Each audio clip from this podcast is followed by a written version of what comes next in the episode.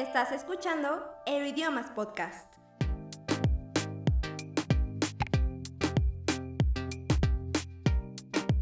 Hola futuros políglotas, yo soy Seth Juárez, bienvenidos a la segunda parte de nuestro episodio de chino con el profesor Gerardo Saucedo. Para esta segunda mitad nos vamos a concentrar en la experiencia de Gerardo viviendo un año en China y es que por supuesto que siempre es enriquecedor conocer las anécdotas de las personas que tienen la oportunidad de vivir en otro país para perfeccionar el idioma y eh, bueno, desde luego también explorar o, conocer estos contrastes con los, que, con los que se encuentran cuando llegan a, a, un país, bueno, tan extraordinario como es China. Pero antes me gustaría compartirles algunos datos más sobre el país y es que China es el tercer país más extenso del planeta por superficie, únicamente detrás de Rusia y Canadá, aunque si cuentan las masas de agua, China entonces bajaría del podio de los tres primeros lugares y ocuparía el cuarto puesto. Ahí se metería Estados Unidos a los tres primeros lugares, repito, contando las masas de agua. En territorio, China es tercer lugar mundial. La civilización china es una de las más antiguas del mundo. Inició, como muchas otras, con un sistema de gobierno basado en monarquía y eh, a partir de este sistema pudimos ser testigos de las históricas dinastías que forjaron el imperio chino. Luego, a, final, a principios perdón, del siglo XX, comenzó la conversión a una república, que es el sistema de gobierno actual. La República Popular China es el país más poblado del mundo y primer potencia económica por PIB en términos de paridad de poder adquisitivo. El alimento básico de China es el arroz. El cerdo es la carne que más se consume en el país y supone tres cuartas partes del total de carne que se consume allá. Las especias también juegan un papel central en la cocina china. Es una cocina condimentada. Eh, y bueno, ahora ya vamos a pasar con Gerardo. Otra vez, regresamos contigo. Eh, antes de abordar tu experiencia, mmm, se me olvidó preguntarte como los orígenes de tu conexión con el idioma. ¿Cómo te interesaste en el idioma chino? Eh, bueno, este, me empecé a interesar por el idioma chino eh, poquito antes del 2008. Este fue cuando ya se estaba conociendo, promocionando las Olimpiadas en Beijing. Entonces Beijing cada vez estaba tomando auge a nivel mundial y fue cuando me empezó a llamar la atención lo que era el chino mandarín. A raíz de eso, de las Olimpiadas que ya estaban cerca, este, empecé a buscar algún curso del idioma chino para empezarlo a estudiar y conocer un poquito de su idioma y de su cultura. Entonces así fue como empecé a, a estar interesado en el idioma chino mandarín. Me acuerdo, sobre todo hubo una feria que fue el invitado China. Y entonces eh, hubo como una especie de, de, de, campaña aquí en el estado en el que pues se decía que el, que el chino mandarín era el, el, idioma del futuro y empezó, en, empezó a entrar justamente por ese tiempo de las, de las Olimpiadas, porque el tiempo en el que hubo eh, invitados internacionales en la feria fue entre 2007 y 2010 por ahí. Sí, es correcto. Este se manejaba se manejaba eh, que el idioma chino mandarín iba, bueno, primero es el idioma más hablado del mundo, ¿no? Uh -huh. Y este el tiempo les ha dado la razón, es el idioma del futuro.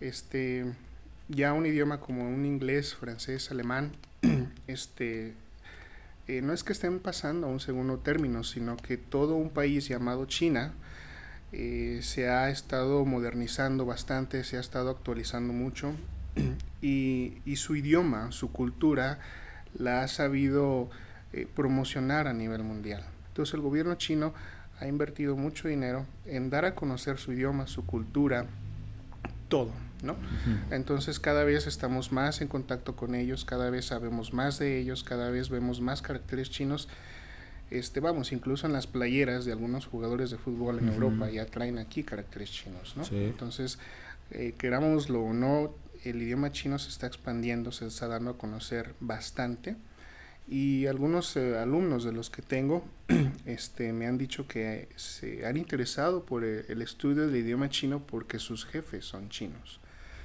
Oh, Entonces, cuando ellos están en la empresa, los jefes llegan a la empresa, eh, mis alumnos pues los ven, tratan de hablar con ellos y, y, y, tienen esa iniciativa, ese deseo de querer saludarlos o entablar una conversación con ellos y no pueden. Entonces por eso se interesaron y se animaron a estudiar chino mandarín. Entonces de algo que se escuchaba muy lejano en el 2008, ahora ya es una realidad en nuestro país de que el idioma, su cultura, la gente, pues está aquí, no solo aquí, en todo el mundo, ¿no? Entonces las, uh, los chavos, las chavas están interesando más por, por aprender el chino y acercarse precisamente a los chinos que, que, ahorita son sus jefes, son sus amigos o incluso vecinos, ¿no?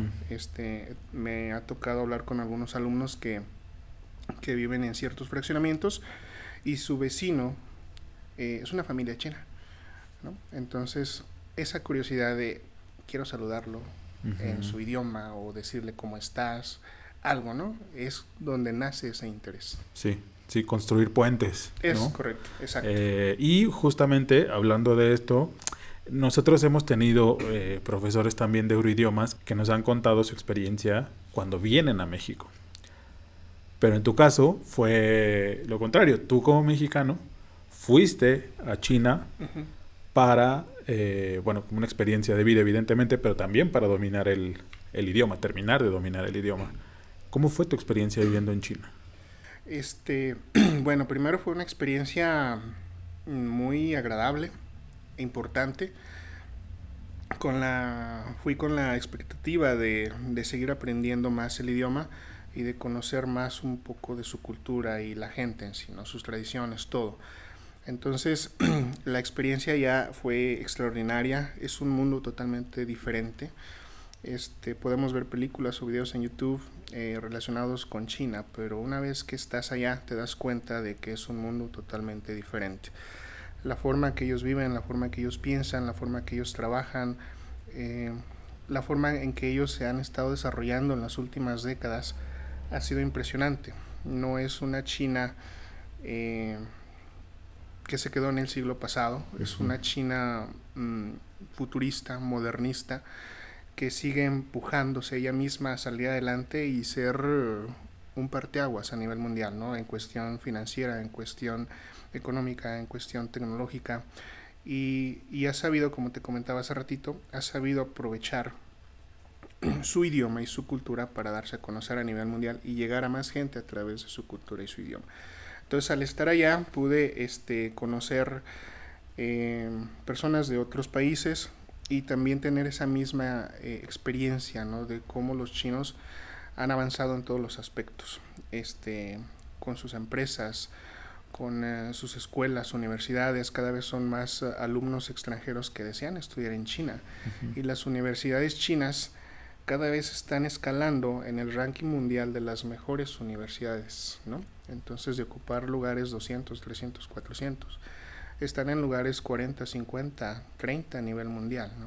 Entonces, era impensable hace algunas décadas y China lo está logrando, ¿no? Y ese es un, tan solo un ejemplo de cómo China está creciendo en todos los ámbitos y está ocupando los primeros lugares en todos los ámbitos, ¿no? Eh, a veces tenemos la, la impresión de que solo lo escuchamos a China en las Olimpiadas, ¿no? A China. Son excelentes en las Olimpiadas, ¿no? Y cada cuatro años lo demuestran. Pues ya no solo en eso, en cuestión económica, financiera, tecnológica, en fin. Me impresiona, me impresiona esa, ese empuje que la sociedad y el gobierno tienen para ver crecer a su país. Entonces fue una experiencia extraordinaria de ver cómo un país eh, se ha desarrollado tan rápido en tan poco tiempo y que se ha expandido a nivel mundial en todos los aspectos. ¿Con qué te quedarías de tu experiencia allá? Eh, bueno, quiero mencionar primero la disciplina. Antes de ir a China yo siempre había dicho o había pensado, creído que la disciplina de los asiáticos siempre ha sido extraordinaria. ¿no? Coreanos, japoneses, chinos, la disciplina siempre los ha mantenido eh, pues arriba ¿no? en muchas cosas. Y una vez que estuve allá pues pude eh, confirmar que que es a través de la disciplina, del trabajo diario y constante en que ellos pueden y siguen saliendo adelante. Es la disciplina, así, disciplina, disciplina, disciplina.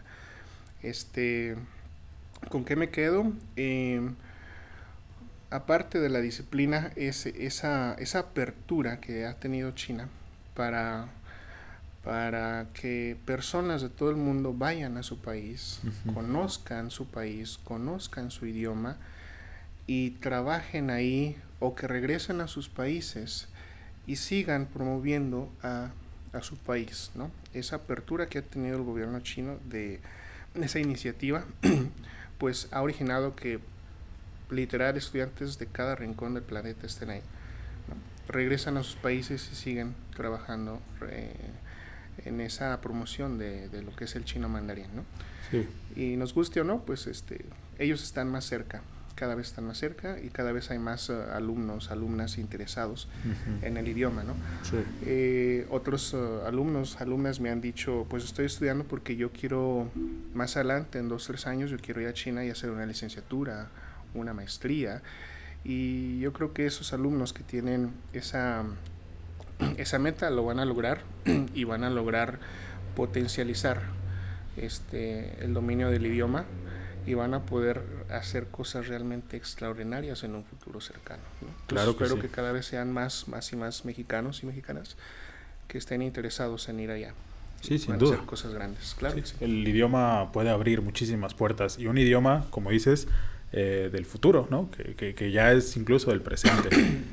Tú llegaste a, a vivir esta experiencia de, de- de pasar, me decías que fuera de, de grabación pasaste un año allá, ¿sí, verdad? es correcto. ¿Tú llegaste ya con el conocimiento del idioma a perfeccionar nada más o todavía te faltaba... Eh, llegué con ciertas bases.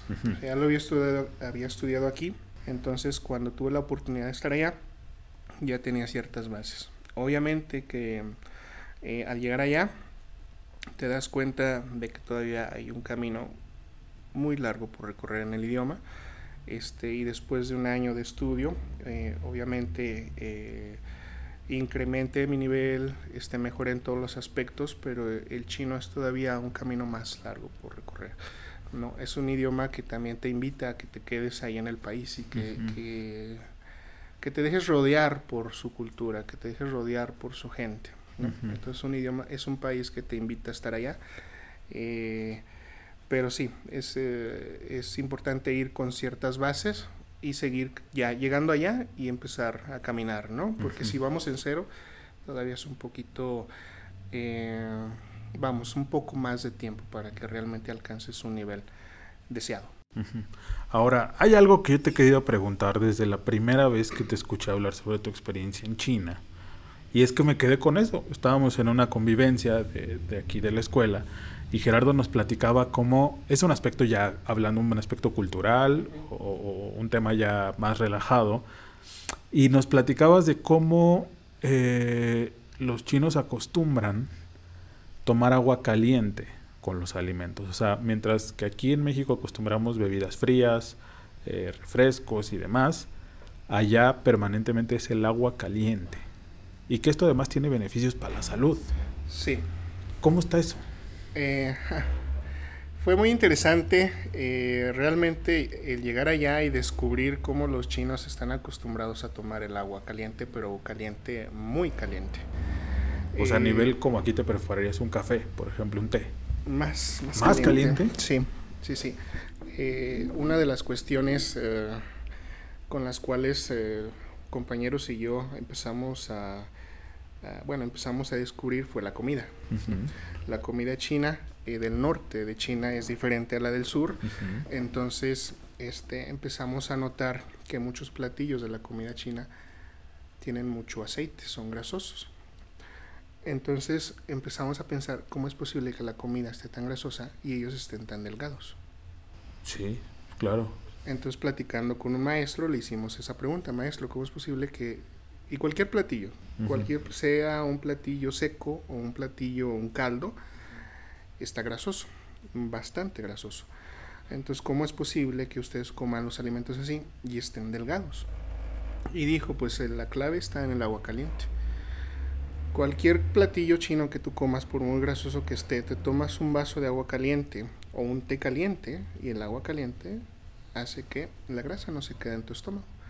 Aparte de, del agua caliente, pues ellos realizan este eh, ejercicios en las mañanas muy muy temprano en los parques, entonces se mantienen como como quien dice en forma, ¿no? Sí, claro. O sea, no es un remedio este, mágico, pues, el agua caliente, ¿no? el agua O si caliente. no, pues ahorita yo me agarro un garrafón. Pero, o sea, sí tiene que ver con toda una, una rutina de Exacto, sí. saludable, vamos. Eh, se tiene que acostumbrar a tomar agua caliente porque si no te acostumbras eh, es un poquito difícil. A mí me costó trabajo acostumbrarme, yo buscaba pues bebidas frías y curiosamente tú podías llegar a una tienda, a un súper, un mini súper, abrías el refri para sacar una botella de agua y no estaba fría. ¿Al tiempo o caliente? Estaba al tiempo.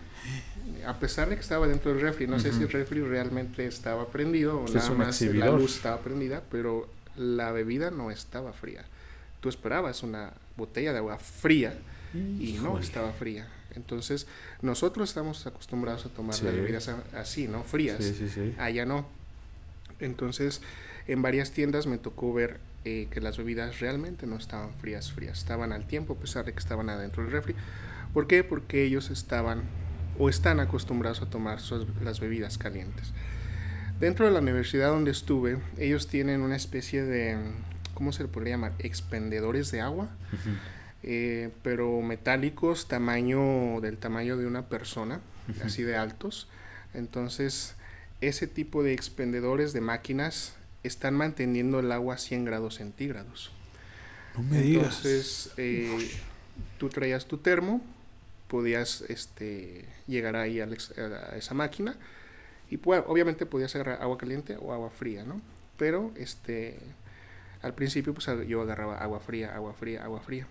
Pero ya después este, empecé a acostumbrarme a tomar el agua caliente porque yo salía de la universidad y en varios lugares encontraba agua al tiempo Sí. al tiempo, bebidas al tiempo. Y pues poco a poco me fui adaptando ¿no? a lo que hay en tu entorno, te vas adaptando. Sí. Y al final me acostumbré a tomar agua caliente. Después empecé a comprar hojas de té para hacer té caliente. Entonces todos los más. días ya me tomaba mis tés calientes, súper calientes, todas las mañanas. ¿Bajas de peso? Sí, bajas de peso. Yo bajé 10 kilos de peso. Ah, no me digas. Tomando agua Oye, caliente. pues eh, entonces sí, ahorita voy a bajar aquí al, al dispensador por a llenar mi termo de, de agua caliente. Así es. ¿Qué, qué Entonces, dato? es, uh, perdón, sí, dime. No, no, no, o sea, es que es un dato que sí es un choque cultural importante. Sí, ¿no? exacto. Entonces los chinos, muchos chinos, jóvenes, adultos, siempre traen su termo. Y ahí traen un té, traen té caliente. Se les acaba, pueden ir a este tipo de, de eh, ¿cómo se llama? Estas máquinas. Sí, como bebederos. Como bebederos. Este, algunos son gratis, tú llegabas y abrías la llave y eh, tu agua caliente, ¿no? En otros tú ponías la tarjeta del, de estudiante de la universidad, que está ya, este, la podías cargar con dinero, este, y te des- va, conforme tú vas llenando el agua, el- la botella, te va descontando de tu de tu saldo, de tu tarjeta Híjole. de estudiante, ¿no? Pero eran centavos realmente, Sí. o sea, podías llenar tu botella de un litro y te costaba 50 centavos. Ah, o sea, menos realmente mal. estaba muy barato. Qué Eh, bueno. Sí, experiencia. bueno, eh, caso contrario, una maestra que tuvimos, ella también tenía la misma duda, pero con nosotros, los Ah. occidentales, los extranjeros. Ella nos preguntó de manera extrañada, a ver, yo tengo una duda y ahorita que están aquí en clase quiero preguntarles, a ver, ¿qué será maestra? ¿Ustedes van al McDonald's? Sí. ¿O a un Kentucky? Sí. ¿Piden su comida? Sí. Y luego piden la coca? Sí. Pero si el alimento está caliente, ¿verdad? Sí. ¿Y la coca está fría y con hielo? Sí, maestra. ¿Y así comen? Sí, maestra. Así estamos acostumbrados a comer allá. ¿Cómo pueden comer? ¿Cómo pueden comerse su comida caliente y la bebida fría? Y ella eh, ponía una cara de total extrañeza, de no poder concebir algo así. Decía, es como, es como un cortocircuito adentro de tu cuerpo al ingerir algo caliente y luego algo frío. ¿no? Y es totalmente cierto. Pero así nosotros hemos estado acostumbrados, ¿no? Comida caliente, bebida fría. Y ellos no, su comida caliente y su bebida caliente. Entonces esto hace que ellos tengan, este, vamos, que ellos eh, sean personas delgadas, ¿no? Que no tengan problemas, por ejemplo, de sobrepeso, obesidad. Al contrario, son personas bastante saludables y que viven... Y longevos, sí, cierto. Que viven varios Es años, verdad. ¿no? Entonces, la, eh, eso es lo que pasa con el agua caliente. Es muy buena el agua caliente. Oye, pues es un método sin duda interesante. ¿eh? Buena falta me haría intentarlo para reducir un par de un par de tallas. Gerardo, muchísimas gracias de verdad por compartirnos estas experiencias sobre pues tu estancia en este extraordinario país que es China. Y bueno, pues comentamos eh, bueno, este último método de, del agua caliente, ¿no? Este aspecto entre gastronómico y cultural que tiene, que tiene China. Un poquito de gastronomía también hablamos, eh, sobre todo aspectos de la personalidad de los ciudadanos de, de aquel país, ¿no? De, de, cómo la disciplina, la constancia, el trabajo, son aspectos muy presentes y que les han permitido desarrollarse hasta donde, hasta donde están hoy. De verdad es muy interesante conocer de primera mano de alguien que estuvo ahí, que estuvo en el centro de todo, eh, estos aspectos, ¿no? Que, que, normalmente los vemos en, pues a través de, de contenidos en, en, en, internet o, o, documentales y demás, pero sin duda siempre es importante comprobarlos eh, de la voz de alguien que los vivió, ¿no? Entonces muchísimas gracias Gerardo, eh, nos quedamos con muchísimas, muchísimas datos interesantes y eh, bueno, pues no olviden, si ustedes quieren conocer más sobre este idioma y también sobre la cultura china, estén muy pendientes de nuestras redes sociales, arroba estamos en Twitter y en Facebook. Y recuerden también que tenemos un webinar este viernes eh, 27 de agosto, tenemos un webinar sobre Brasil y el idioma portugués, así es que los esperamos por ahí, como cada viernes último de mes tenemos ahí el webinar listo. Para ustedes, recuerden, es gratuito. Cualquiera de ustedes se puede inscribir, solamente visiten nuestras redes sociales para conocer los detalles. Muchísimas gracias y nos escuchamos la próxima semana. Adiós. ¿Te quedaste con ganas de más? Búscanos en redes sociales como Euroidiomas MX.